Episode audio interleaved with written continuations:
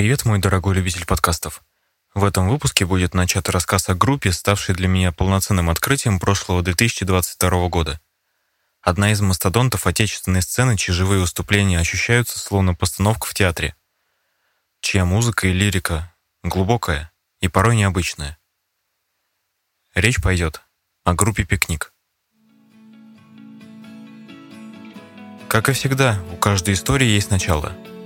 Группа возникла в конце 70-х в Ленинграде, но настоящей популярности добилась только 80-е, а затем снова, и даже больше, чем раньше, в нулевые.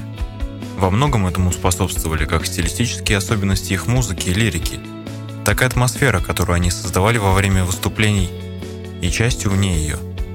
«Пикник» были одной из немногих наших российских групп, которым применяли такие индикаторы стиля, как арт-рок и готика. Как раз из-за особенностей их творчества. Ленинградский политех послужил связующим звеном для участников в 1978 году. В его стенах создался коллектив, который возглавили Алексей Добычин и Сергей Мельниченко. На момент основания в группе не было Эдмунда Шклярского, нынешнего фронтмена. Название группе было придумано в честь культовой повести братьев Стругацких «Пикник на обочине». Репертуар «Пикника» в эти годы опирался главным образом на песни Добычина и Амельниченко, энергичные рок-н-роллы, блюзы и бит. Новоиспеченный ансамбль принимает участие в организации Ленинградского рок-клуба в начале 81 года. 7 марта 81 они открывали самый первый концерт клуба. После этого выступления старый состав группы разбежался, но не весь.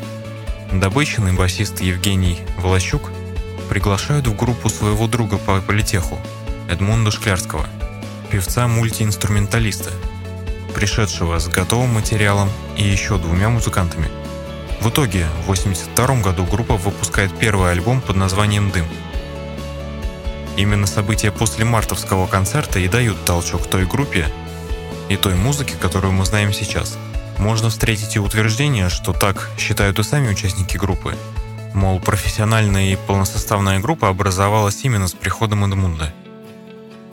Название альбома «Дым» было предложено Андреем Тропило и было принято без долгих обсуждений. Порядок композиции определялся простым чередованием быстрое и медленное, и от сильной к слабой. Первоначально альбом не предполагал наличие обложки, даже виртуальной. Группа представляет эти записи осенью 82 года в клубе «Фонограф» в Ленинградском дворце молодежи.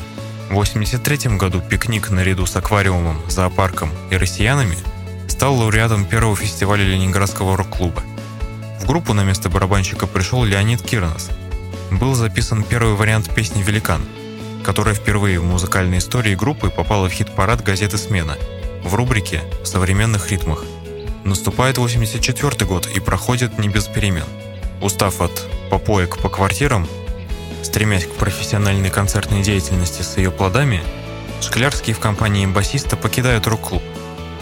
Теперь их путь пролегает в Ленконцерт, за что ребята подверглись шквалу критики.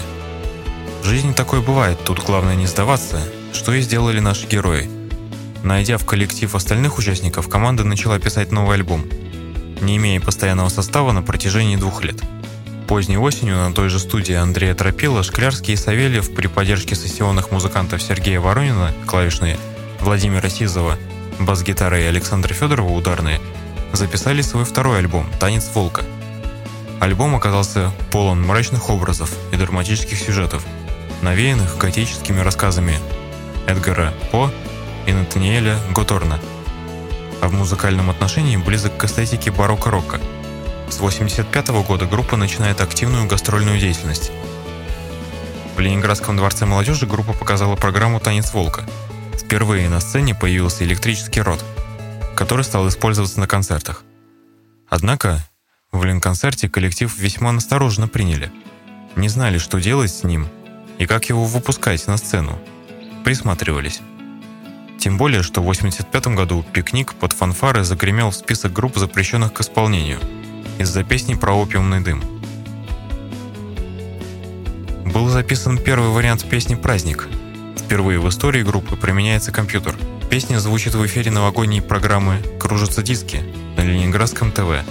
В 1986 году с помощью тех же компьютеров была записана песня «Я почти итальянец». Группа обрела стабильный состав.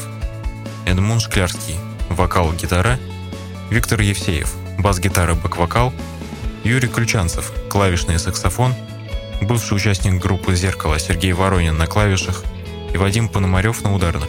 Тогда же был записан первый вариант альбома «Иероглиф», включающий произведения Иоганна Себастьяна Баха.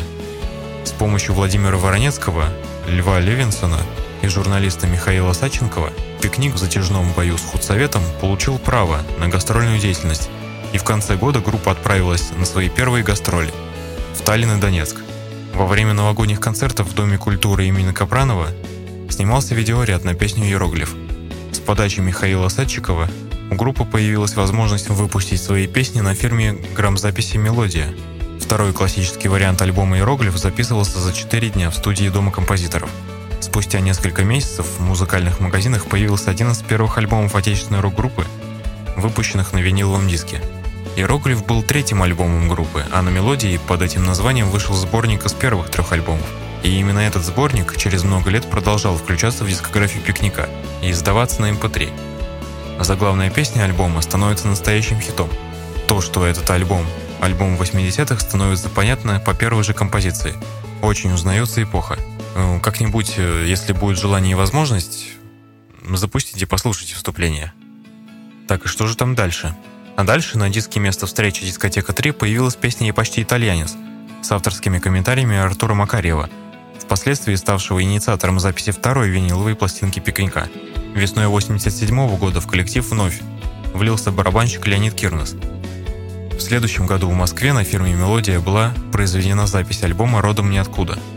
На гастролях в качестве звукорежиссера с группой работал Святослав Образцов. Летом для программы «Утренняя почта» в Ялте сняли клип на песню «Праздник». В сентябре в Ленинграде прошли три сольных концерта «Пикника» подряд. В декабре группу покинули Евсеев и Ключанцев.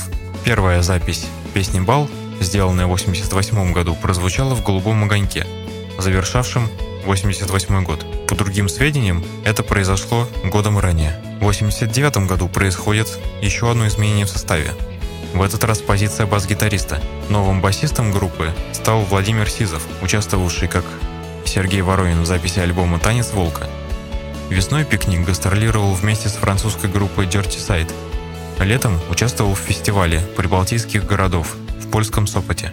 90-й год ознаменовался появлением у пикника графического символа, который стал присутствовать на всех дисках и сценических декорациях.